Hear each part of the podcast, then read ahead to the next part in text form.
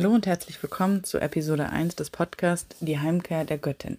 Mein Name ist Sarah Rubol und in meinem wirklichen Leben bin ich vom Beruf ähm, Ghostwriter und da viele spannende Menschen treffen und ihre Geschichten aufschreiben. Aber da all das natürlich der Geheimhaltung unterliegt, ähm, darf ich darüber nicht sprechen, auch wenn das natürlich ein interessanter Podcast wäre. In diesem Podcast, Die Heimkehr der Göttin, ähm, geht es allerdings um etwas, was mit meinem Schreiben direkt zu tun hat. Ähm, als professionelle Schreiberin habe ich mich natürlich mit vielen ähm, Techniken beschäftigt, habe mehrere ähm, Weiterbildungen in kreativem Schreiben gemacht und natürlich auch selbst viele Bücher gelesen und auch ähm, Filme geschaut. Und ähm, dabei kommt man nicht umhin, immer wieder auf die ähm, klassische Heldenreise zu stoßen, die wir schon in der Odyssee und in der Ilias finden, die sich aber auch bei Harry Potter, Star Wars und so ziemlich jedem Kinofilm ähm, klar erkennen lässt mit ihren einzelnen ähm, zwölf Stationen. Der Held in seiner normalen Welt, der Held, der in die Unterwelt reist und der dann zurückkehrt und der Herr zweier Welten wird. Und ähm, ich fand das schon immer faszinierend, dass es so eine Art ähm, Urplot gibt, ähm, in dem sich natürlich auch viele Archetypen wiederfinden. Der Held und sein Schatten, der Mentor und so weiter. Aber ich hatte schon sehr früh das Gefühl, dass wir Frauen darin eigentlich nicht vorkommen. Mein Gespür dafür ähm, ist vermutlich auch deshalb trainiert, weil ich ähm, ursprünglich eine sehr engagierte Feministin ähm, bin und mich natürlich mit allen Themen, die ähm, vor allen Dingen die ähm, Geschichte von Frauen berühren, ähm, sehr intensiv äh, beschäftigt habe. Das ist auch Teil meiner Ausbildung. Ich habe ursprünglich mal ähm, Geschichte studiert und auch da ist mir aufgefallen, dass wir Frauen ähm, nur selten vorkommen. Erzählt wird vor allen Dingen die Geschichte der Männer und die Geschichte ihrer Herrschaft und alles, was davor war und ähm, was sozusagen nicht äh, als wert betrachtet wurde, überliefert zu werden, das verschwindet. Und ähm, das fand ich schon in meinem Geschichtsstudium seltsam und hatte jetzt bei dem Zusammenhang mit der klassischen Heldenreise ähm, wieder das Gefühl, dass da ähm, dass das nicht die ganze Wahrheit oder nicht die ganze Geschichte ist. Und ich habe mich auf Spurensuche begeben und habe herausgefunden, dass tatsächlich die Heldenreise, ähm, so wie wir sie kennen, ähm, zurück zu den Anfängen ähm, des griechischen, ähm, der griechischen Antike zurückzuverfolgen ist. Da taucht sie zum ersten Mal auf. Wir finden sie auch in Ansätzen bereits im äh, Gilgamesch-Epos und so weiter. Aber das ist alles etwas großzügig betrachtet die gleiche Zeit. Aber wir wissen, dass Menschen sich auch vorher Geschichten erzählt haben. Es äh, gibt äh, Autoren, die nennen ähm, den Menschen tatsächlich ein Storytelling Animal, also das Geschichtenerzählen liegt uns im Blut, es gehört zu uns, es ist ein Teil von uns. Ähm, Forscher haben herausgefunden, dass auch wenn wir uns erinnern, eigentlich die gleichen Bereiche in unserem Gehirn aktiv werden, wie wenn wir uns Geschichten erzählen. Ähm, über das Erzählen von Geschichten ähm, wird Wissen weitergegeben, aber auch Erfahrungen. Ähm, lange bevor es die Schriftlichkeit gab, war das der Weg, in dem überhaupt eine Gesellschaft ihre Kultur weiter vermittelt hat. Das findet sich heute noch in vielen, vielen indigenen Kulturen, die das genauso leben. Und ich habe mich gefragt, welche Geschichten hat man sich denn eigentlich vorher erzählt? Und habe mich, ähm, hab mich auf die Suche begeben. Und ähm, was ich gefunden habe, war eine Vielzahl von Göttinnen überall auf der Welt mit ganz unterschiedlichen Aspekten und auch Funktionen für die Menschen, die sie verehrt haben und die Geschichten zu diesen Göttinnen, ähm, die alle ein ähnliches Muster aufweisen und ähm, von dem wir heute aber keinerlei Kenntnis mehr haben. Diesem Muster bin ich auf, äh, diesem Muster bin ich nachgegangen. Das wird ein Teil der, der folgenden Podcast-Folgen sein. Und ich habe mich gefragt, aber wenn wir doch diesen, diesen früheren, diesen ursprünglichen weiblichen Archeplot über die Göttinnen und ihre Geschichten, wenn wir den verloren haben, weil dann eben die klassische Heldenreise, so wie, sie, so wie wir sie kennen, aufgetreten ist, welche Geschichten erzählen sich Frauen denn dann heute? Passen wir uns einfach ähm, der männlichen Heldenreise an? Wollen wir alle Helden sein, wir Frauen? Ähm, diese Frage hat mich intensiv beschäftigt und ich habe mich mit vielen Frauen ähm, darüber unterhalten und bin tatsächlich zu dem zu der Erkenntnis gekommen, dass das Unbehagen oder auch das Gefühl, dass sich damit nicht wirklich identifizieren zu können, bei vielen Frauen vorhanden ist. Und zwar ganz unterschiedlich, ähm, ob sie ähm, nur gerne lesen oder ob sie selber schreiben, welchen Alters und so weiter. Das, in diesem Gefühl bin ich gar nicht alleine. Und ähm, das ermunterte mich dazu, ähm, in meiner Suche nach ähm, nach den Spuren dieses Archiplatz weiter einzusteigen, ähm, viele Bücher, klassische Literatur, moderne Literatur, Filme und so weiter zu analysieren und zu schauen, ob sich da nicht sowohl Relikte finden lassen, als auch die Dinge, die sich verändert haben. Denn natürlich leben wir nicht mehr so, wie das die Frauen getan haben, bevor ähm, der patriarchale Umschwung stattgefunden hat. Wann der war, wieso der geschehen ist und warum das nicht bedeutet, dass alle Männer, ähm, dass alle Männer böse sind, wenn man darüber spricht. Auch das wird ein Thema sein in diesem, in diesem Podcast. Ähm, zunächst einmal habe ich mich aber tatsächlich auf die Suche nach diesen Stationen begeben und ich wurde fündig. Ähm, und das Ganze hat mich so in seinen Bann geschlagen und ähm, mich so sehr fasziniert, dass ich ähm, mich seither ähm, neben meiner normalen Arbeit mit nichts anderem beschäftigen kann und möchte und dieses Wissen gerne weitergeben möchte, weil darin tatsächlich eine tiefe Weisheit verborgen liegt, eine uralte Weisheit, die ganz viel mit unseren Körpern zu tun hat, ganz viel mit unserem inneren Wissen. Das ist gar kein äh, Wissen, das wir uns irgendwie anlesen müssen, sondern es ist tatsächlich ähm, Erfahrungswissen, mit dem viele Frauen in Resonanz treten können.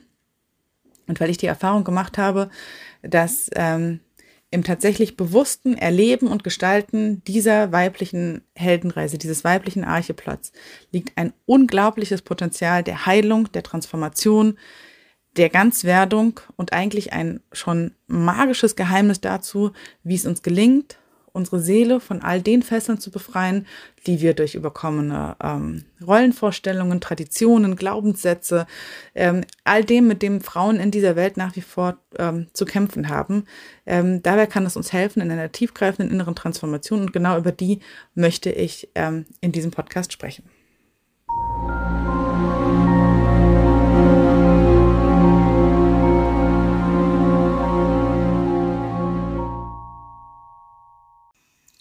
Schauen wir uns zunächst das Plotmuster der klassischen Heldenreise an, auch wenn das vielen ähm, vielleicht äh, in Teilen bekannt ist, ist es doch ähm, sinnvoll, es sich nochmal in der Tiefe anzuschauen, auch um zu verstehen, wie sozusagen die, ähm, die Veränderungen, ähm, die mit dem weiblichen Archeplot zu tun haben, damit zusammenhängen.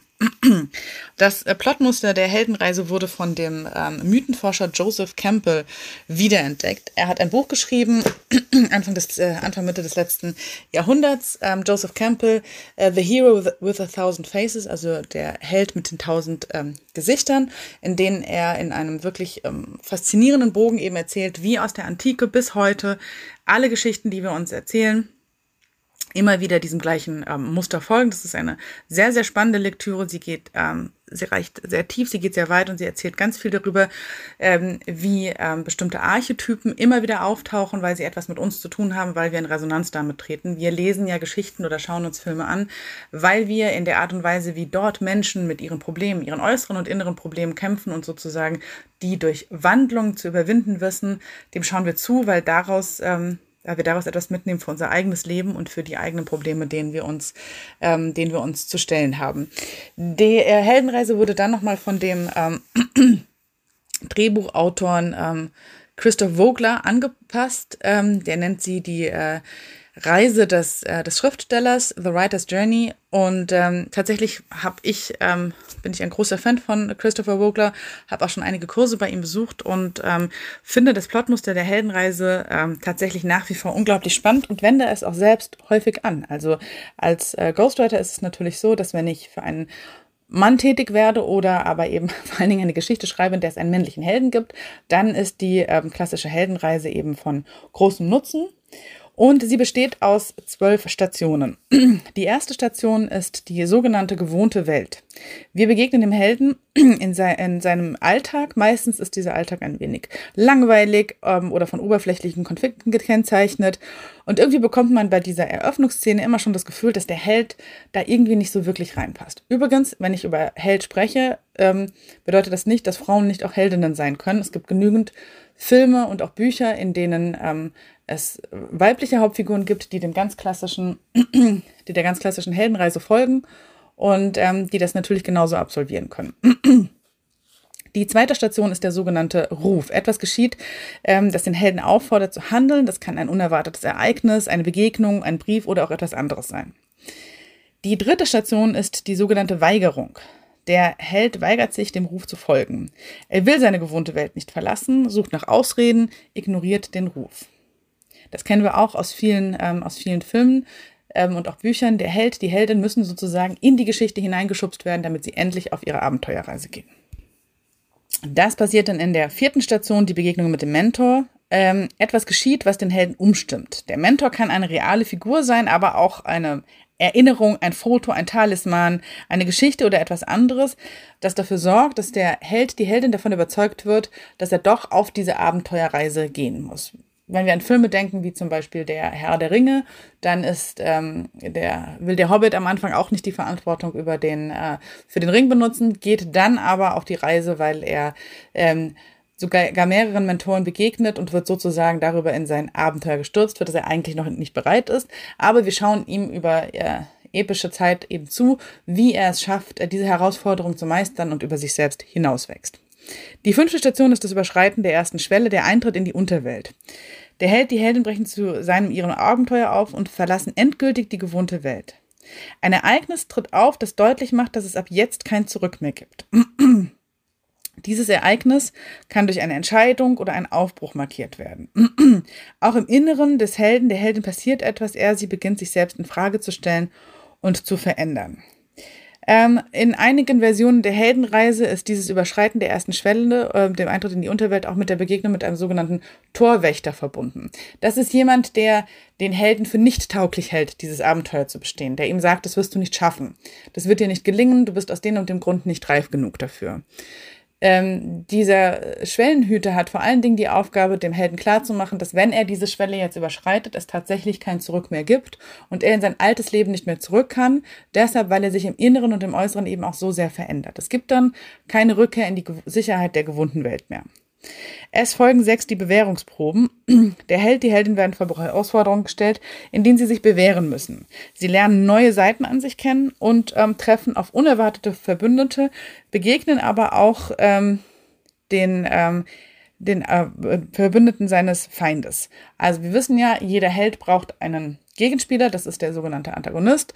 Das kann tatsächlich eine Person sein, aber natürlich kann es auch irgendeine übermächtige Macht, ein riesiges Problem sein. Es gibt da verschiedene Plotmuster, in die sozusagen dieser Archeplot nochmal hineinpasst. Das kann die Suche sein, das kann das Abenteuer sein und so weiter. Ähm, darauf komme ich gerne auch in einer anderen Podcast-Folge nochmal zu sprechen, weil das auch sehr spannend ist. Aber in all denen steckt eben dieser Arche, dieser Urplot der Heldenreise. Der Held überwindet diese Bewährungsproben. Ähm, und erfährt dabei wichtige Sachen über sich. Also wenn er vorher immer gedacht hat, er ist unbesiegbar, dann lernt er jetzt, dass er eben doch besiegbar ist. Oder wenn er immer Angst vor Fledermäusen hat, dann lernt er eben jetzt, ähm, dass die Fledermäuse seine größte Stärke sind. Er dringt zur tiefsten Höhle vor, das ist die Station 7. An der Stelle wird erkannt, dass das, was der Held sich unbedingt wünscht, gar nicht das ist, was er eigentlich braucht. Also oft will der Held einfach nur wieder Frieden haben oder er will seine Eltern rächen oder was auch immer. Es gibt also einen vordergründigen Grund, warum er überhaupt in diese Reise eingetreten ist und jetzt stellt er fest, dass aber das, was er in Wirklichkeit braucht, meinetwegen die Liebe ist oder die Anerkennung von jemandem oder das Wissen über irgendetwas. Ähm, es verändert sich also der, die Überschrift, unter der diese Reise abläuft. Ein Ernüchterungsprozess tritt ein. Manchmal denkt der Held jetzt sogar über das Aufgeben nach. Es wird noch unwahrscheinlicher und noch wichtiger für ihn, das Ziel auch tatsächlich zu erreichen. Das heißt, auch die Feinde tun etwas oder auch der Gegenspieler, ob der jetzt eine Person ist oder tatsächlich eine anders geartete Macht, auch die ähm, sorgen dafür, dass der Widerstand größer wird, dass der Held anfängt an sich zu zweifeln. Auch der Zuschauer, der Leser fängt an zu zweifeln, wird ihm das denn wirklich gelingen? Jetzt scheint das doch wirklich aussichtslos zu sein. Ähm, häufig verbunden ist das mit der sogenannten Nacht der Seele. Der ähm, Held kommt an einen Punkt, an dem er vollkommen verzweifelt ist, an dem es absolut aussichtslos ist, dass er das noch erreichen kann, was, ähm, was er sich eigentlich wünscht. Und es wirkt so, als gäbe es von hier keinen Ausweg mehr. Und dann geschieht irgendeine unerwartete Wendung, meistens aus dem Helden heraus, teilweise aus den Verbündeten, ähm, die dafür sorgen, dass neue Hoffnung geschöpft wird und er sich in den ähm, endgültigen Kampf mit seinem Widersacher stellt. Der ist dann Station 8, die entscheidende Prüfung. Ähm, die Feuerprobe des Helden. Er begegnet seinem finalen Gegner, dem Antagonisten, dem personifizierten Bösen, muss in diesen Endkampf ziehen und sich vor allen Dingen der unangenehmsten Wahrheit über sich selbst stellen. Der Kern dieser unangenehmen Wahrheit ist, das kennen wir sowohl von Star Wars als auch von Batman, dass dein ähm, stärkster Gegner immer die Verkörperung deines Schatten ist, also der Anteile in dir selbst, die du nicht wahrhaben möchtest, die du nicht anerkennen möchtest und die du ablehnst. Diese Erkenntnis muss sozusagen ähm, überwunden und integriert werden und ähm, dann gewinnt der, ähm, der Held etwas. Das ist das sogenannte Elixier. Ähm, mit diesem Elixier kann er zurückkehren in die gewohnte Welt, aus der er stammt, und kann dort ähm, irgendetwas erreichen. Meinetwegen die Bösen vertreiben oder ähm, Herrschaft erlangen, an den Thron kommen, an die Prinzessin, wie auch immer. Dieses Elixier ist letztendlich der Grund, warum er überhaupt da in die Unterwelt gereist ist. Und nun muss er den Rückweg antreten, treten, der, ähm, wie immer, wenn man die Unterwelt verlässt, ähm, nicht ganz ohne ist. Es kann also noch eine Menge schiefgehen. Der Held kann sich verirren, ähm, er kann nochmal aufgehalten werden, ähm, er kann nochmal schlechte Nachrichten bekommen. Also hier sind noch einige Hürden zu nehmen. Ähm, Im Laufe des Rückwegs wird dem Held aber auch klar, und es wird vor allem durch äußere Ereignisse gespiegelt, dass er sich verändert hat. Hier wird deutlich, dass neben der äußeren Reise auch eine innere Reise stattgefunden hat. Der Junge ist zum Mann geworden, das Mädchen ist zur Frau geworden oder das Mädchen ist tatsächlich zur Kämpferin oder Heldin geworden.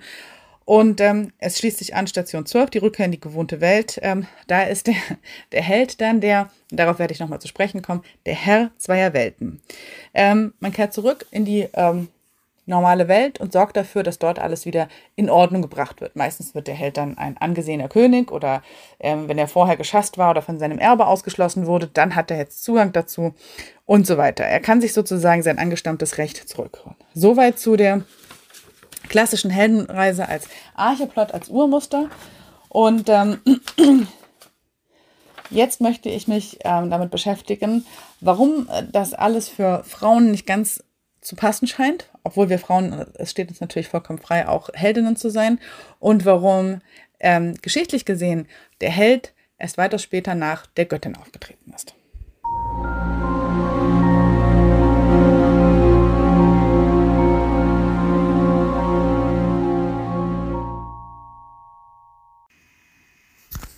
Zunächst möchte ich noch etwas über den Namen dieses Podcasts erzählen, die Heimkehr der Göttin.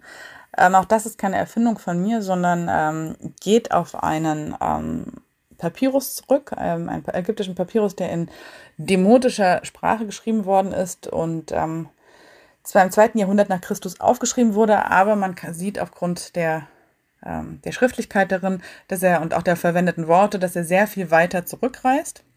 Ähm, es geht in dieser, ähm, in dieser literarischen Erzählung, ähm, da sind mehrere Fabeln drin enthalten. Man nennt sie auch den Mythos vom Sonnenauge ähm, oder den Mythos vom Sonnenauge, das in der Ferne weilt. Und tatsächlich geht es darin um eine Göttin, die ähm, ihren angestammten Platz verlässt, ihren Vater, ähm, in die Ferne reist und von ihren Brüdern zurückgeholt wird.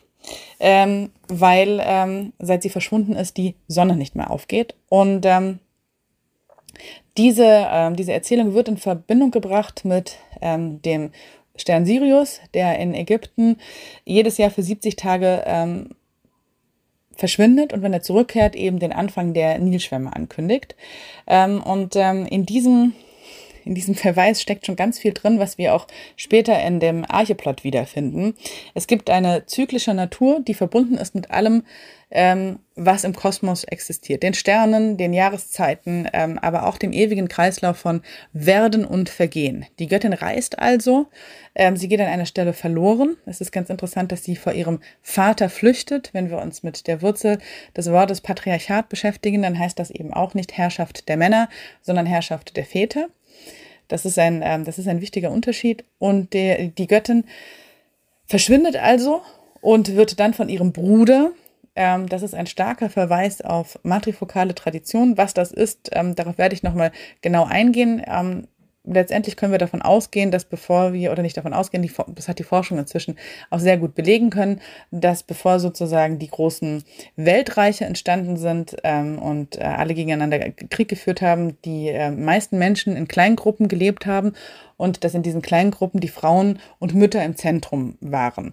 Mit Macht hat das nicht unbedingt was zu tun, sondern vor allen Dingen mit, also es ist kein Matriarchat, sondern es ist tatsächlich eine Organisationsform, die sehr erfolgreich gewesen ist, weil eben so dafür gesorgt werden konnte, dass ähm, die Kinder möglichst viel ähm, Unterstützung bekamen. Und die Mütter natürlich in, ihren, ähm, in ihrer Sorgearbeit auch. Und gleichzeitig die Männer sozusagen in das alles integriert ähm, werden konnten. Und in, ähm, auch in heutigen, noch an matrifokale Traditionen angelehnten ähm, Gesellschaften ist es so, dass der biologische Vater keine so große Rolle spielt, wie wir das heute aus unseren Kleinfamilien kennen, sondern eher eine, ähm, eine untergeordnete Rolle in der Familie selbst, nicht in der Gesellschaft. Und dass die ähm, Aufgaben, die ein Vater übernimmt, so wie wir sie heute betrachten, meistens vom Mutterbruder übernommen wurden. Also vom Bruder der Mutter, der hat sozusagen den männlichen Part der Erziehung übernommen, weil eben die Frau in ihrer eigenen Familie bleibt. Wenn wir uns so ein bisschen beschäftigen mit, wie war das denn so in den vergangenen Jahrhunderten, dann ist es ja so, dass die Frau, wenn sie heiratet, ihre Familie verlässt und in die Familie des Mannes eintritt. Sie nimmt ja auch seinen Namen an. Und in den matrifokalen Gesellschaften ist das eben ähm, anders gewesen. Wenn wir uns mit der klassischen Heldenreise beschäftigen, dann ähm, stellen wir vielleicht fest, dass darin schon einige Anteile sind, die auch für Frauen interessant sind. Frauen können genauso danach streben, Kämpferinnen, Heldinnen zu sein, wie auch immer. Aber dass es bestimmte Aspekte gibt, die darin eben nicht abgedeckt werden. Wenn man sich mit Frauen unterhält, ganz gleich auch mit jungen, älteren Frauen, Frauen in ihrer Menopause oder an irgendwelchen Scheidepunkten in ihrem, in ihrem Leben, dann stellen wir oft fest, dass das, was sie sich wünschen, ähm, nicht unbedingt Ruhm, Macht, Anerkennung ist, sondern dass sie sich ähm, ein Gefühl tiefen inneres, inneren Glücks und Zufriedenheit, der Wunsch, sich selbst so anzunehmen, wie man ist, steckt Heilung im Großen und Ganzen. Denn jede Frau, die in dieser Gesellschaft aufwächst, ganz gleich wie privilegiert sie ist oder wie behütet sie aufwächst, wir alle kommen irgendwann in Kontakt mit dem, ähm, was man als Relikt des Patriarchats beschreiben kann. Patriarchat, ähm, Herrschaft der Väter, bedeutet eben, dass der Mann die Norm ist. Das findet sich in ganz, ganz vielen Bereichen wieder. Zum Beispiel werden ähm, Produkte, auch äh, Medizinprodukte und so weiter, immer für Männer und deren Körper entworfen. Frauen gelten als die Abweichung. Man hat das auch lange Zeit in unserer Sprache gesehen. Da waren Frauen eben mitgedacht, wenn man von Kapitän oder was auch immer gesprochen hat. Das hat man jetzt versucht zu, äh, zu ändern, indem eben die Innenform mit der Lücke dazwischen äh, gesprochen wird, weil man davon ausgeht, dass Sprache eben das Denken beeinflusst und wenn wir Frauen tatsächlich bewusst ansprechen in unserer Alltagssprache, dann werden sie eben auch klarer mitgedacht. Ähm, das findet sich heute noch in anderen Punkten. Es gibt den Doktor Vater, ähm, aber die Putzfrau, ähm, da sieht man schon, dass da eben auch eine Hierarchisierung ähm, mit drin steckt. Ähm, da gibt es aber inzwischen viele Menschen, die das ähm, kritisieren, die da auch Forderungen stellen und das wird eben auch von öffentlicher Seite ganz klar gefordert, dass wir das zumindest im Sprachlichen überwinden. Nichtsdestotrotz ähm, bleibt das Leben für eine Frau nach wie vor mit bestimmten Hürden und Gefahren verbunden. Es gibt verschiedene Studien, die zeigen, dass ähm, jede dritte Frau in irgendeiner Art und Weise sexuelle Gewalt erfahren hat. Das Spektrum reicht von Belästigung bis eben wirklich zu massiver sexueller Gewalt. Davon sind häufig schon ähm, Mädchen betroffen. Ähm, auch Jungen sind von sexueller Gewalt betroffen, doch in der Mehrzahl sind eben auch bei ihnen Männer die Täter. Das heißt nicht, dass Frauen keine Täter werden können, aber man muss es einfach in ein, ähm, in ein Verhältnis setzen. Frauen sind also von ähm, sexueller Gewalt bedroht. Das heißt, dass man nicht allein im Dunkeln nach Hause gehen ähm, möchte, dass man belästigt wird, wenn man sich in öffentlichen Orten aufhält. Dazu gehört aber auch, dass Frauen, die sexuelle Gewalt erfahren haben, äh, dass denen unterstellt wird, sie seien in irgendeiner Art und Weise selbst daran schuld, weil sie einen zu kurzen Rock oder was auch immer angezogen haben. Und es gibt ähm, weitere Strukturen, die Frauen benachteiligen. Frauen werden nach wie vor schlechter bezahlt. Da heißt es dann, naja, weil ihr euch auch immer diese Jobs aussucht. Nee, die Jobs werden deshalb schlechter bezahlt, weil sie von Frauen gemacht werden. Da ist das, ähm, der riesige Berg an sogenannter Care-Arbeit, also die ganze Sorgearbeit für Kinder, für kranke Angehörige, für die Eltern, für den Haushalt wird kostenlos von den Frauen gemacht. Wenn man äh, ausrechnen würde, was diese kostenlose Arbeit bringen würde, wenn sie äh, bezahlt werden würde, dann wäre unsere Wirtschaft am Ende. Das heißt, unser ganzes Wirtschaftssystem baut letztendlich auf der Ausbeutung von Frauen aus. Und es findet sich natürlich auch noch in anderen Bereichen wie ähm, sexistischer ähm, Werbung, sexistischer Comedy, aber natürlich auch in ähm, Institutionen die ähm, ganz klar darauf angelegt sind, Männer zu erfrauen und freuen und Frauen zu erniedrigen. Man denke da an Pornografie oder eben auch Prostitution. Glücklicherweise hat sich da in den vergangenen Jahren viel geändert. Ähm, das Bewusstsein ist gewachsen, auch deshalb, weil engagierte Feministinnen ähm, sich unermüdlich dafür eingesetzt haben und weil es eben auch Betroffene gibt, die das laut aussprechen. Also da ist einiges in Bewegung geraten. Nichtsdestotrotz bedeutet das für so ziemlich jede Frau, dass sie an irgendeinem Punkt ihres Lebens erfährt, dass sie aufgrund ihres Frauseins diskriminiert wird. Das kann sein, weil sie sexuell belästigt wird. Das kann bedeuten, dass der Zugang zu Abtreibungen wie jetzt gerade geschehen in den USA, massiv reglementiert wird, obwohl sich auch bei uns, ne, das ist vielen nicht bewusst, auch wir haben hier in Deutschland keinen Zugang zu, zur Abtreibung. Es ist nach wie vor eine Straftat, die unter bestimmten Bedingungen ähm, straffrei ausgeht. Ähm, sie wird auch hier nach wie vor ähm, sehr, sehr strikt reglementiert, ist mit einem Tabu belegt und wird sehr, sehr kontrovers auch, ähm, auch diskutiert. Also ähm, in dem Moment, wo eine Frau schwanger ist, verliert sie ähm, das Selbstbestimmungsrecht über ihren, ihren eigenen Körper und das wird auch gemeinhin so hingenommen.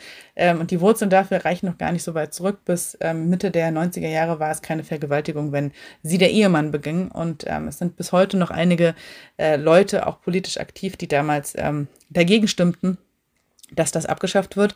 Deutschland hat nach wie vor ein Problem ähm, beim Umgang mit sexueller Gewalt. Es gibt die Istanbul-Konvention, die noch immer nicht vollständig umgesetzt worden ist, ähm, die Frauen vor sexueller Gewalt ähm, schützen soll.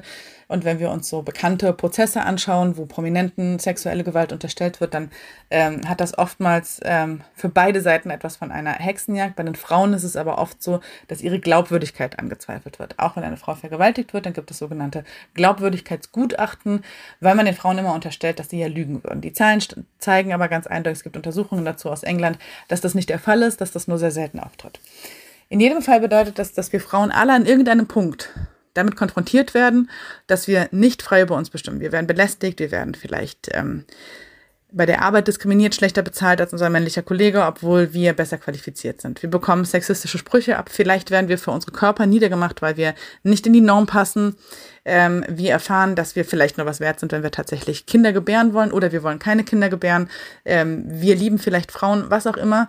Ähm, wir erfahren auf jeden Fall, dass wir so, wie wir sind, in der Welt nicht ganz gewollt sind. Und das ist eine sehr, sehr schmerzhafte Erfahrung. Denn jedes Kind, das auf die Welt kommt, will sich die Welt natürlich erst einmal erobern und sieht keinen Unterschied zwischen sich und dem Kind neben sich. Die Gesellschaft sieht aber sehr wohl ein. Nach wie vor ähm, genießen Männer, ob sie wollen oder nicht, viele Privilegien, viele Vorteile. Ähm, denn ähm, das sichtbarste Beispiel ist so das sogenannte Manspreading in den Öffentlichen, aber tatsächlich auch eine ganz interessante Untersuchung, die gezeigt hat, dass wenn an belebten Orten Frauen den Männern nicht mehr ausweichen, es sofort zu Zusammenstößen kommt. Und zwar nicht, weil die Männer so brutal sind, sondern weil sie tatsächlich die Frauen, die auf sie zulaufen, nicht wahrnehmen. Das dringt gar nicht erst bis in ihr Bewusstsein, weil sie von klein auf gelernt haben, dass Frauen ausweichen. Das ist so ganz interessant, wie das auch unsere Wahrnehmung und unser Bewusstsein strukturiert und wie tief das in uns verankert ist. Frauen geraten also an einen Moment, in dem sie verletzt werden, an denen ihnen klar wird, dass hier etwas nicht gerecht läuft. Und ähm, das kann bei einigen Zorn auslösen, bei anderen kann es sagen, na ja, ist doch nicht so wichtig und ähm, ist schon okay und vielleicht ist ja auch was dran. Da gibt es ein breites Spektrum. Die Feministinnen sind natürlich diejenigen, die wütend sind, die daran etwas ändern wollen, die die Leute wachrütteln möchten. Und ähm, auf der anderen Seite gibt es Frauen, die sagen, na ja, aber früher war es doch eigentlich viel schlimmer und inzwischen sind wir doch zumindest nominell gleichberechtigt und ähm, jetzt haben wir doch eigentlich alle die gleichen Chancen und der Rest ähm, kommt schon noch. Was macht es aber individuell mit dir als Frau, wenn das geschieht? Denn du willst ja mit dieser Welt dort draußen irgendwie ins Reine kommen. Du möchtest ja deine Geschichte, deinen Lebenskreis, den willst du ja vollziehen und weißt aber jetzt, dass die Vorzeichen für dich nicht mehr die gleichen sind wie für den Jungen, mit dem du meinetwegen im Sandkasten gespielt hast. Und genau diese Verletzung, diese ursprüngliche, durch das Patriarchat hervorgerufene Verletzung, und die kann an sehr unterschiedlichen Punkten des Lebens passieren. Das kann einem schon als Kind klar werden oder eben auch erst als ähm, junge Frau. Das kann aber auch bedeuten, dass ich sozusagen, wenn ich erwachsen bin, auf einmal erkenne, dass mein Vater, den ich über alles geliebt habe, in Wirklichkeit von mir weniger hält als von meinem Bruder. Es kann aber auch bedeuten, dass der Mann, in den ich mich unsterblich verliebt habe, auf einmal ähm, offenbart, dass ich ihm gar nicht so sehr vertrauen kann. Vielleicht, weil er mich, äh, weil es zu häuslicher Gewalt kommt, vielleicht, weil er fremd geht, vielleicht, weil er schlecht über mich redet. Ich, und all das aber eben nicht, ähm, ihm, das wird ihm zugestanden, weil er eben, weil er eben ein Mann ist. Ähm, übrigens, der Bereich der, der, häuslichen Gewalt ist auch einer, in dem sich genau das festmacht. Ähm, fast jeden Tag stirbt in Deutschland eine Frau durch die Hand ihres Partners oder Ex-Partners. Oft sind auch die Kinder davon mit betroffen. Das wird in Deutschland viel zu wenig thematisiert. Da springen wir immer alle erst drauf an, wenn sogenannte Ehrenmorde stattfinden. Aber darin sieht man, dass Männer eben einen Verfügbarkeitsanspruch auf Frauen haben und wenn diese drohen, sie zu verlassen, das ist dann der Moment, in dem es für Frauen richtig, ähm, richtig gefährlich wird, ähm, wo es eben zu Gewalttaten kommen kann. Und die etwas abgeschwächte Form davon sind ähm, wirklich hässliche Sorgerechtsverfahren, in denen es überhaupt nicht mehr um die Kinder geht, sondern nur noch darum, dass Männer auch nach der Trennung eben ähm, Kontrolle über, ähm, über die Ex-Frauen haben wollen.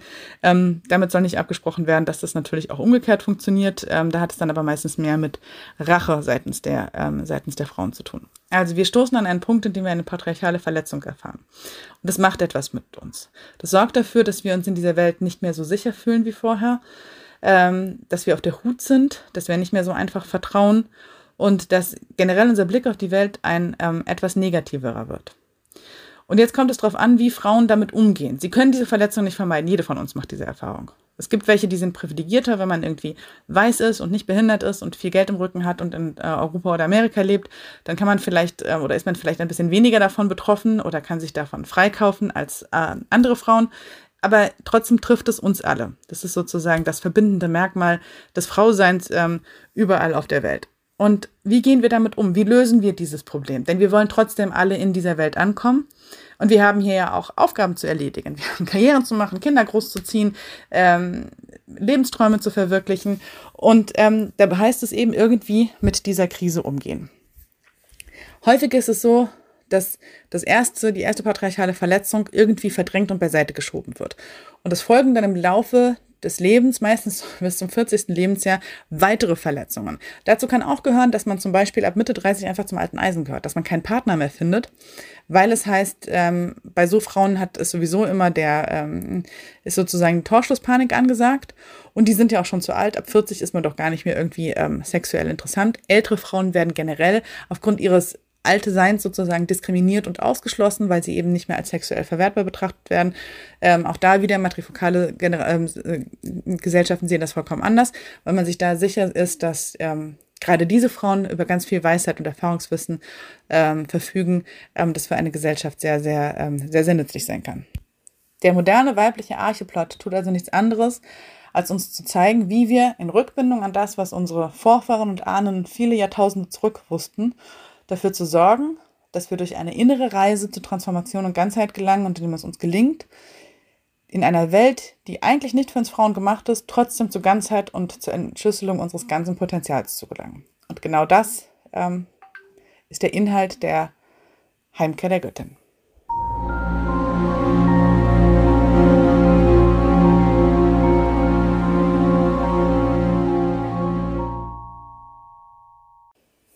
Es gibt ganz viele Aspekte und Bereiche in unserem Leben, in denen sich ähm, Spuren und Relikte dieses alten Denkens, dieses alten Bewusstseins, der alten Mythen, Mythen und der ähm, weiblichen Archetypen auch noch finden, auch wenn sie verschüttet, verloren gegangen sind, vielfach ja auch bewusst ähm, ausgerottet wurden und verbannt wurden, sozusagen nicht zum großen Wissenskanon, der als relevant betrachtet wurde, dazugehören.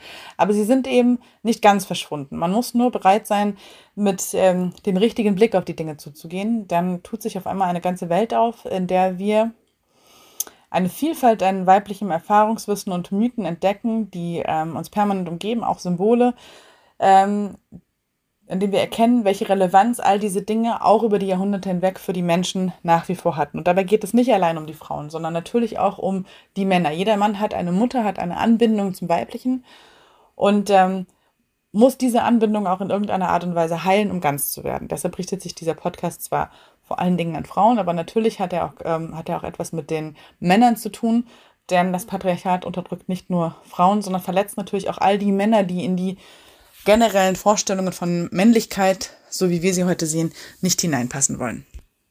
Es gibt also ganz viele Bereiche und Themen, in die wir eintauchen können. Das können wir sozusagen linear machen, so wie es wie das männliche Vorgehen an der Stelle eben oder das männlich dominierte Vorgehen eben auch wäre.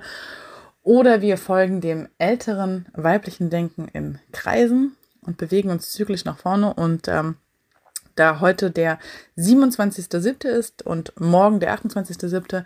der Tag des Dunkelmondes oder des Neumondes ist, ähm, ist genau das das Thema, mit dem ich mich äh, heute äh, beschäftigen möchte.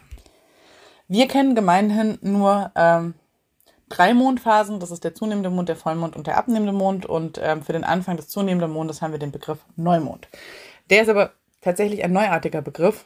Denn früher kannte man tatsächlich den Begriff des schwarzen Mondes oder des dunklen Mondes.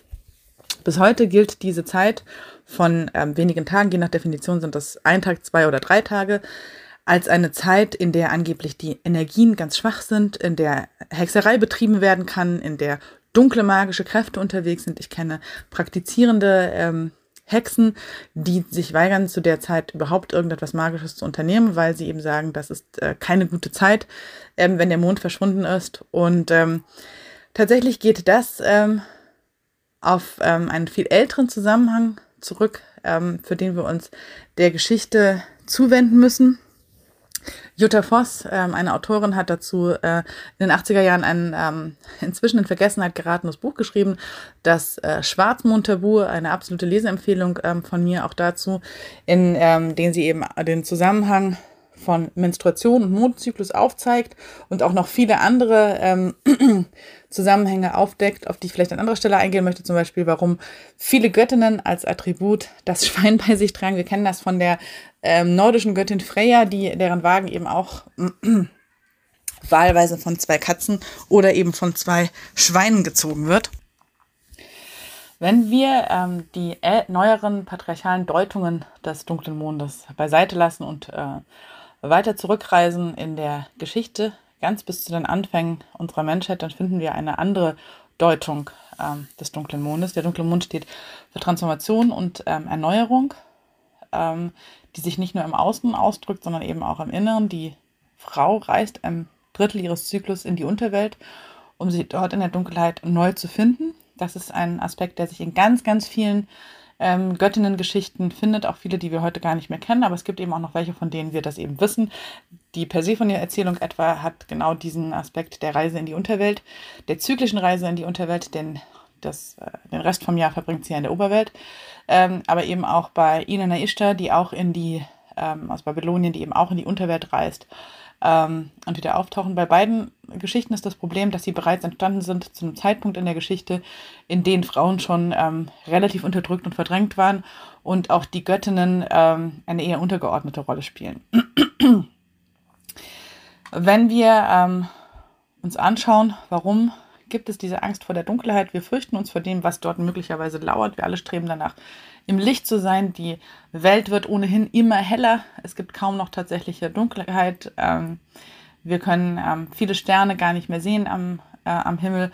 Und viele Menschen können auch äh, die Dunkelheit kaum noch ertragen. Es macht ihnen Angst, es macht ihnen Sorge. Dafür sorgen natürlich auch ähm, viele Horrorfilme, die sozusagen sich aus dieser Angst vor der Dunkelheit ähm, speisen. Aber man kann davon ausgehen, dass ähm, die Dunkelheit eben auch der Moment ist, in dem wir auf uns selbst zurückgeworfen sind, in dem wir uns mit uns selbst beschäftigen, in dem wir sozusagen mit unseren inneren Augen sehen. Das sind die Augen, die nicht mit dieser äußeren Welt verbunden sind, sondern mit unserer inneren Welt, aber eben auch mit der Welt der, ähm, der Geister. Und ähm, für die Menschen in der Vorzeit war die Dunkelheit nichts anderes als der Schoß der Göttin. Wenn wir uns das vorstellen, so trifft das auch auf unsere Menschgeschichte zu, denn im Bauch unserer Mutter ist es ebenfalls dunkel. Das ist der Grund, warum viele Höhlen als kultische Orte aufgesucht worden sind, weil sie eben an die Gebärmutter als, ähm, als Ort der ähm, Entstehung des Lebens äh, erinnern. Ähm,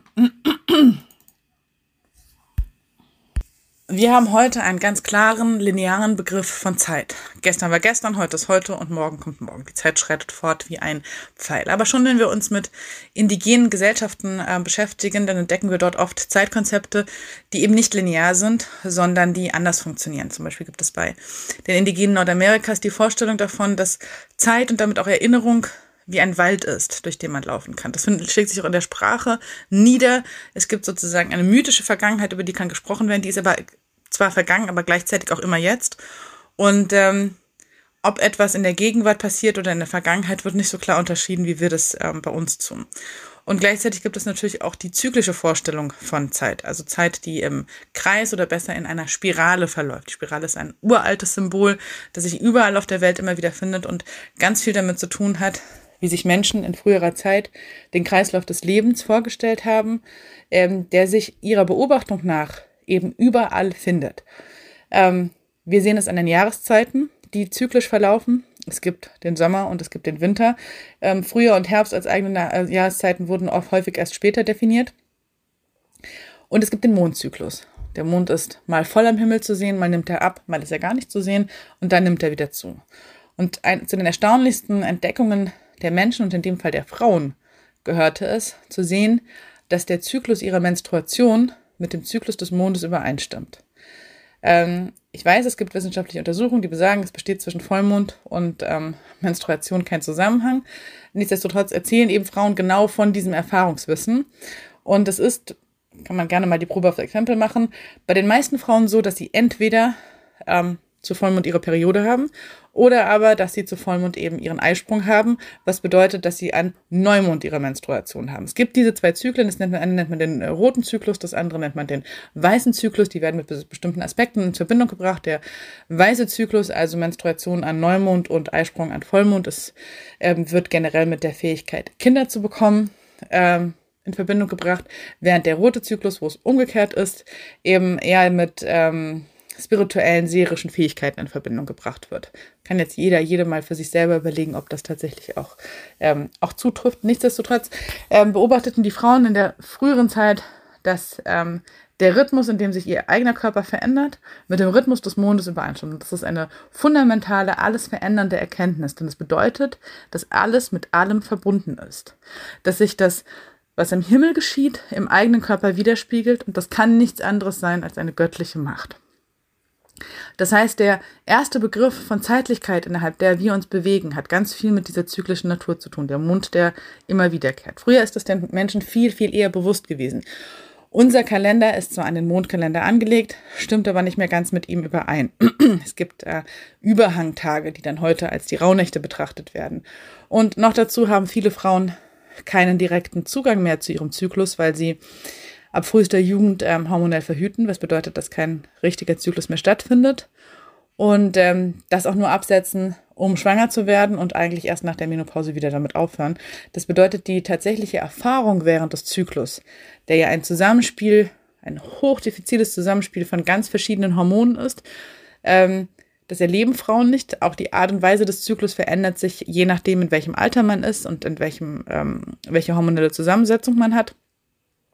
Man weiß inzwischen, dass die Hormone in dem Zyklus ganz massiv auch auf das Bewusstsein und die Wahrnehmungsverarbeitung von Frauen einwirken. Das heißt, wir erleben uns und die Welt tatsächlich anders, wenn wir auf dem, ähm, auf dem zunehmenden Teil des Zyklus sind, also vor dem Eisprung, als in der Zeit danach. Ähm, das ist inzwischen tatsächlich sehr gut auch wissenschaftlich belegt und kann auch von vielen Frauen eben bestätigt sein. Und diese Erfahrung haben Frauen natürlich in der Vorzeit, als es noch keine Wissenschaft, keine Kalender, keine Uhren, all das nicht gegeben hat, haben sie das natürlich auch gemacht und konnten gleichzeitig erkennen, dass ihr innerer Rhythmus mit dem Rhythmus des Mondes übereinstimmt.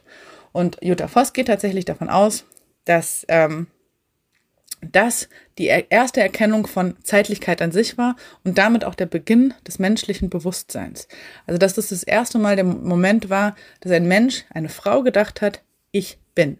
Und ich bin nicht nur mein Körper, ich bin nicht nur Mensch, sondern ich habe eine Bedeutung über mich hinaus, ich habe eine Verbindung in den Kosmos, einen spirituellen Zugang dazu. Ich kann die Welt mit schöpferischer Kraft ähm, beeinflussen und verändern, denn gleichzeitig erleben diese Frauen natürlich auch, sie bluten und wenn die Blutung aufhört, dann bedeutet das, dass sie ein Kind bekommen. Dieser Zusammenhang ist der Anfang aller Opfer- und Wandlungsrituale, die wir bis heute kennen, die von den großen Schriftreligionen bis heute gelebt werden. Die, das ist der Anfang, damit hat es sozusagen begonnen. Das Blut verschwindet, das neue Leben kommt. Also Rückschluss daraus, ich muss Blut geben, damit Leben kommen kann. Die Menstruation ist zugleich auch das wichtigste Unterscheidungsmerkmal, das uns von den Tieren abhebt. Es gibt ganz wenige Tiere, einige Primaten, ähm, die tatsächlich auch menstruieren. Die meisten Tiere, auch Säugetiere, tun es tatsächlich nicht. Auch das ist eine Beobachtung, die die Menschen in der Vollzeit gemacht haben. Sie bluten, die Tiere tun es nicht. Also sind sie keine Tiere mehr, sondern können aktiv auf den Kosmos einwirken. Und es ist ja auch nachvollziehbar, dass das Blut nicht von Anfang an da ist, sondern tatsächlich erst, wenn die Pubertät einsetzt und es verschwindet, wenn die Frau in die Menarche kommt. Scheinbar wie durch magische Kraft. Und das ist ein ganz, ganz wichtiger Aspekt für das, was Menschen wie Menschen sich und die Welt erfahren haben, wie Frauen sich und die ähm, Welt erfahren haben. Und die Farben sowohl des Menstruationszyklus als auch des Mondzyklus sind rot, weiß und schwarz. Und wenn wir uns nun die frühesten Höhlenzeichnungen anschauen, egal ob in Frankreich oder in Australien oder wo auch immer, finden wir immer drei Farben, rot, weiß und schwarz. Das wird immer damit erklärt, dass ja in sozusagen der Natur drumherum keine anderen Farben verfügbar sind, was aber totaler Blödsinn ist. Blau zum Beispiel die Lapislazuli oder Grün ist genauso verfügbar, findet sich aber in den Höhlen nicht. Ähm, gleichzeitig sind Rot, Weiß und Schwarz, die klassischen Farben der Göttinnen und zwar überall auf der Welt. Warum? Weil sie genau mit diesem Mondzyklus und mit dem Menstruationszyklus der Frauen in Verbindung gebracht werden. Was bedeutet das aber auch für die Gesellschaft an sich? Die Frauen bluten und bekommen neues Leben. Der Zusammenhang zwischen Sex und dem Kinderzeugen Wie weit der bekannt gewesen ist, ist mal dahingestellt. Die Überlieferung und auch die Beobachtung von, ähm, von matriarchalen Gesellschaften zeigt aber, dass der nicht sonderlich überbewertet wurde. es sind die Frauen, die das Leben in diese Welt schaffen. Und wenn wir uns mit dem Leben der Vorfahren betrachten, in denen jedes zweite Kind gestorben ist, und zwar bis ganz dicht an unsere Zeit heran, war so ein Leben, das auf die Welt gebracht worden ist, unglaublich kostbar. Die Geburt war ein großes Risiko für die Frau, ein riesiges Opfer, was sie gebracht hat, ähm, an dem viele gestorben sind. Und ähm, das macht noch einmal deutlich, warum sozusagen diese Gebärfähigkeit der Frauen etwas unglaublich Kostbares gewesen ist, etwas, was mit göttlicher ähm, Macht in Verbindung gebracht worden ist, weil natürlich auch beobachtet werden kann, dass nicht alle Frauen Kinder bekommen können. Auch das wird schon immer so gewesen sein. Wenn wir uns dagegen den Umgang heute mit der Gebärfähigkeit von Frauen angucken, dann ist auch das wieder ein ganz klarer Hinweis darauf, dass wir eben nach wie vor in patriarchalen Rollenmustern verhaftet sind. Eine alleinerziehende Mutter ist deutlich weniger wert als eine Frau, die ähm, das Kind in einer Ehe zur Welt bringt, selbst wenn die Ehe nicht funktioniert. Wer viele Kinder zur Welt bringt, ist irgendwie auch asozial, wird auf jeden Fall ähm, schräg angeguckt. Eine Frau, die sich weigert, Kinder zu bekommen, ähm, wird häufig als frigide und frustriert betrachtet, etwas, was auf ähm, die Psychoanalyse zurückgeht, Sigmund Freud. Und ähm, eine Frau, die ähm, Probleme beim Kinderbekriegen hat, ähm, die wird tatsächlich als, ähm, als nicht vollständige Frau betrachtet. Und Frauen, die gar keine Kinder mehr bekommen können, weil sie die Menarche schon hinter sich haben, die werden häufig unsichtbar gemacht. Gleichzeitig gesteht man den Frauen aber auch nicht zu, dass sie selbstständig darüber bestimmen, ob sie das Kind bekommen oder nicht. Ähm, sondern das wird ihnen, das wird ihnen untersagt. Das Verbot der Abtreibung ist etwas, das zu den absoluten Wurzeln des Patriarchats gehört, findet sich schon in im alten Rom und auch im, äh, in Griechenland, während hingegen aber zum Beispiel im alten Rom die Väter das Recht hatten, das Kind nach der Geburt ähm, darüber zu entscheiden, ob es ausgesetzt und elendig sterben durfte oder ob es Teil der Familie werden durfte. Da haben wir sozusagen den Kern der patriarchalen Macht. Das Abtreibungsverbot geht immer einher, auch mit dem Verbot der Frau fremdzugehen, was häufig mit drastischen Todesstrafen belegt worden ist, während Männer jede Freiheit hatten. Warum? Weil es gibt es, den, äh, das kennt man aus der Ethnologie, ähm, der Vater ist immer ungewiss. Ähm, es gab damals noch keine DNA-Tests und wie sollte denn der Mann tatsächlich darauf vertrauen können, dass dieses Kind aus dieser Frau sein Kind ist? Das konnte er nicht, nur wenn er die Frau eben maximal kontrolliert hat. Deshalb durfte er tun und lassen, was er wollte und die Frauen durften es eben nicht.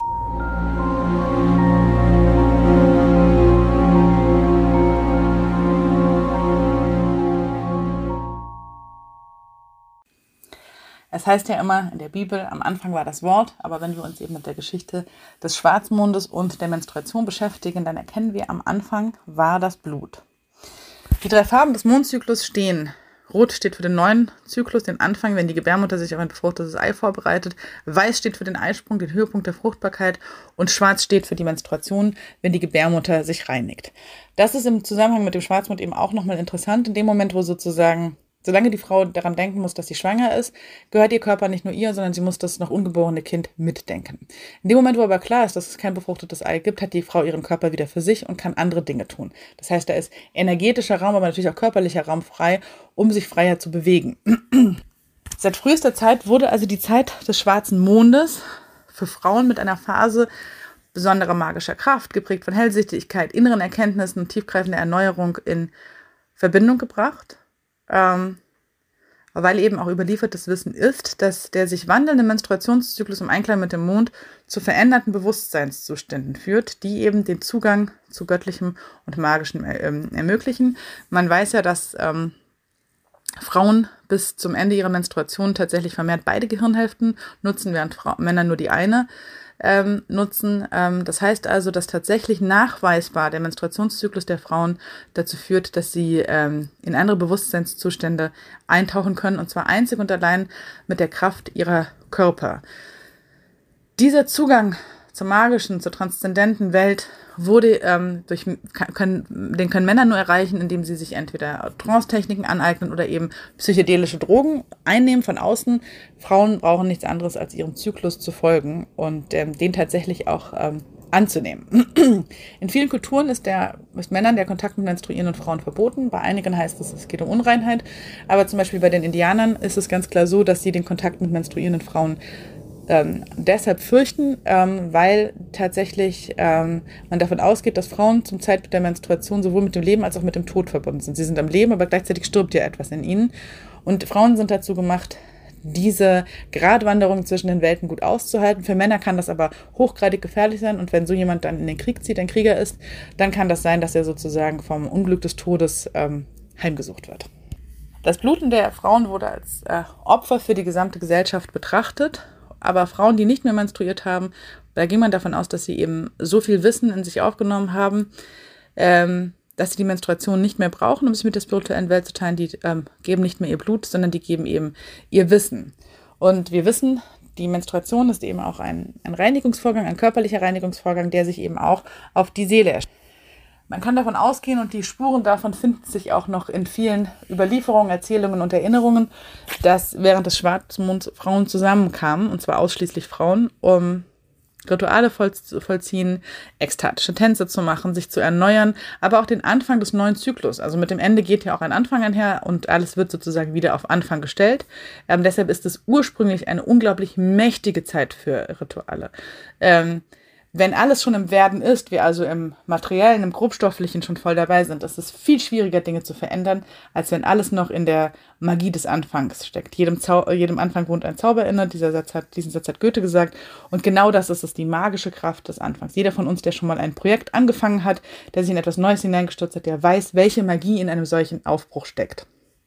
Frauen kamen also zusammen, haben das gefeiert, haben wahrscheinlich für gute Energien für ihre Gesellschaft, für gute Ernten, für Kriegsgewinne, für viele Kinder, für einen sicheren Schlafplatz oder was auch immer, ähm, den Grundstein gelegt, haben Rituale gemacht. Und später, im Mittelalter, in der frühen Neuzeit, wurden aus diesen Zusammenkünften, die übrigens während der ganzen Zeit der Christianisierung nicht verboten werden konnten und auch nicht verschwunden sind, wurden daraus die Hexensabbate der Inquisition.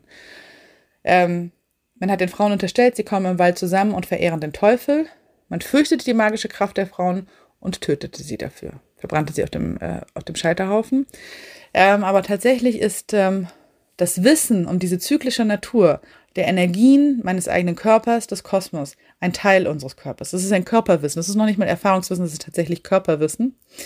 Und die ließ sich letztendlich aus dem äh, Wissen und aus den Erfahrungen der Frauen nicht vollständig ähm, vertreiben. Sie haben nur verlernt, sie zu deuten, weil es niemanden mehr gab, der ihnen davon erzählen könnte. Der Hass der Inquisitoren auf den Frauenkörper hat übrigens genau da seinen Ursprung. Heinrich Institoris, Verfasser des Hexenhammers, dem Grundlagenwerk der Hexenverfolgung in Europa, sagte eben einmal, ich wünschte, alle Hexen hätten nur einen Leib, auf das ich sie alle mit einem Mal verbrennen und vernichten könnte. Hinweise auf die veränderten Bewusstseinszustände der Frauen finden sich ähm, in Referenzen wie der Mondsucht oder dem Lunatismus bis heute in der Literatur. Das kann man nachvollziehen. Also ähm, alle vier Wochen ähm, tendierten Frauen dazu, sich verändert zu verhalten, ein bisschen verrückt zu werden, was den Männern Angst machte und ähm, was dazu führte, dass man sie entweder als Hexen verbrannte oder sie eben später als Verrückte diskriminierte. Wenn wir dieses Wissen auf heute übersetzen, dann bedeutet die Zeit des schwarzen Mondes, dass wir ähm, heimkehren können in den Schoß unserer großen göttlichen Mutter, dass wir ähm, uns regenerieren und befreien können von dem, was uns nicht länger nützt. Wir können uns von dem befreien, was uns schadet. Und wir können Intentionen für einen neuen Anfang setzen. Wir können uns, wir können die Welt um uns herum neu erschaffen. Wir können das Alte hinter uns lassen. Frauen sind also aufgrund ihrer Menstruation viel bewusster und viel klarer in einen ewigen Kreislauf aus Werden und Vergehen zu, äh, eingebunden. Und das bedeutet, dass ich eben immer wieder neu anfangen kann. Ich kann immer wieder etwas Neues kreieren, ich kann das Alte hinter mir lassen und kann ganz bewusst den Wandel gestalten. Ich bin nicht verpflichtet, statisch zu sein, permanent das bewahren zu wollen, was ich habe. Das ist ein sehr, sehr lineares Denken, sehr, sehr mit dem Patriarchat verbunden.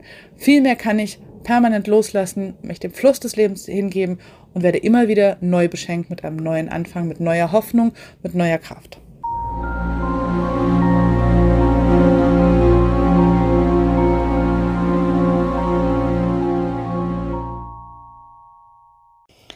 Damit sind wir am Ende dieser ersten Folge angelangt. Ich hoffe, es hat euch ähm, Spaß gemacht. Für mich war es tatsächlich eine ähm, Premiere. Wenn ihr euch ähm, für das Thema der Heimkehr der Göttin, für Göttinnen im Allgemeinen interessiert, dann folgt mir doch einfach auf Instagram unter Heimkehr der Göttin.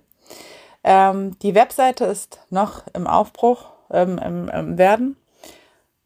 Aufbruch, das passt zum heutigen Thema. Die Website ist noch in der Mache, wird aber auch in den kommenden Wochen ähm, fertiggestellt werden. Und natürlich, ähm, ich wäre keine gute Ghostwriterin, wenn ich nicht ähm, eben auch das Buch dazu schreiben würde. Ähm, das wird ähm, voraussichtlich Anfang nächsten Jahres ähm, veröffentlicht. Die Heimkehr der Göttin, in dem all die Themen, die hier im Podcast zur Sprache kommen, noch einmal vertieft in einen anderen Kontext gesetzt werden und kontextualisiert werden. Das ist ja ein ganz, ganz wichtiges, ähm, ganz, ganz wichtiges Stichwort. ich würde mich freuen, wenn ihr auch beim nächsten Mal wieder zuhört und mit mir auf die Reise zurück zu den Wurzeln unserer weiblichen Kraft, unseres weiblichen Urpotenzial geht, kommt und ähm, freue mich natürlich über jede Art von Feedback von euch.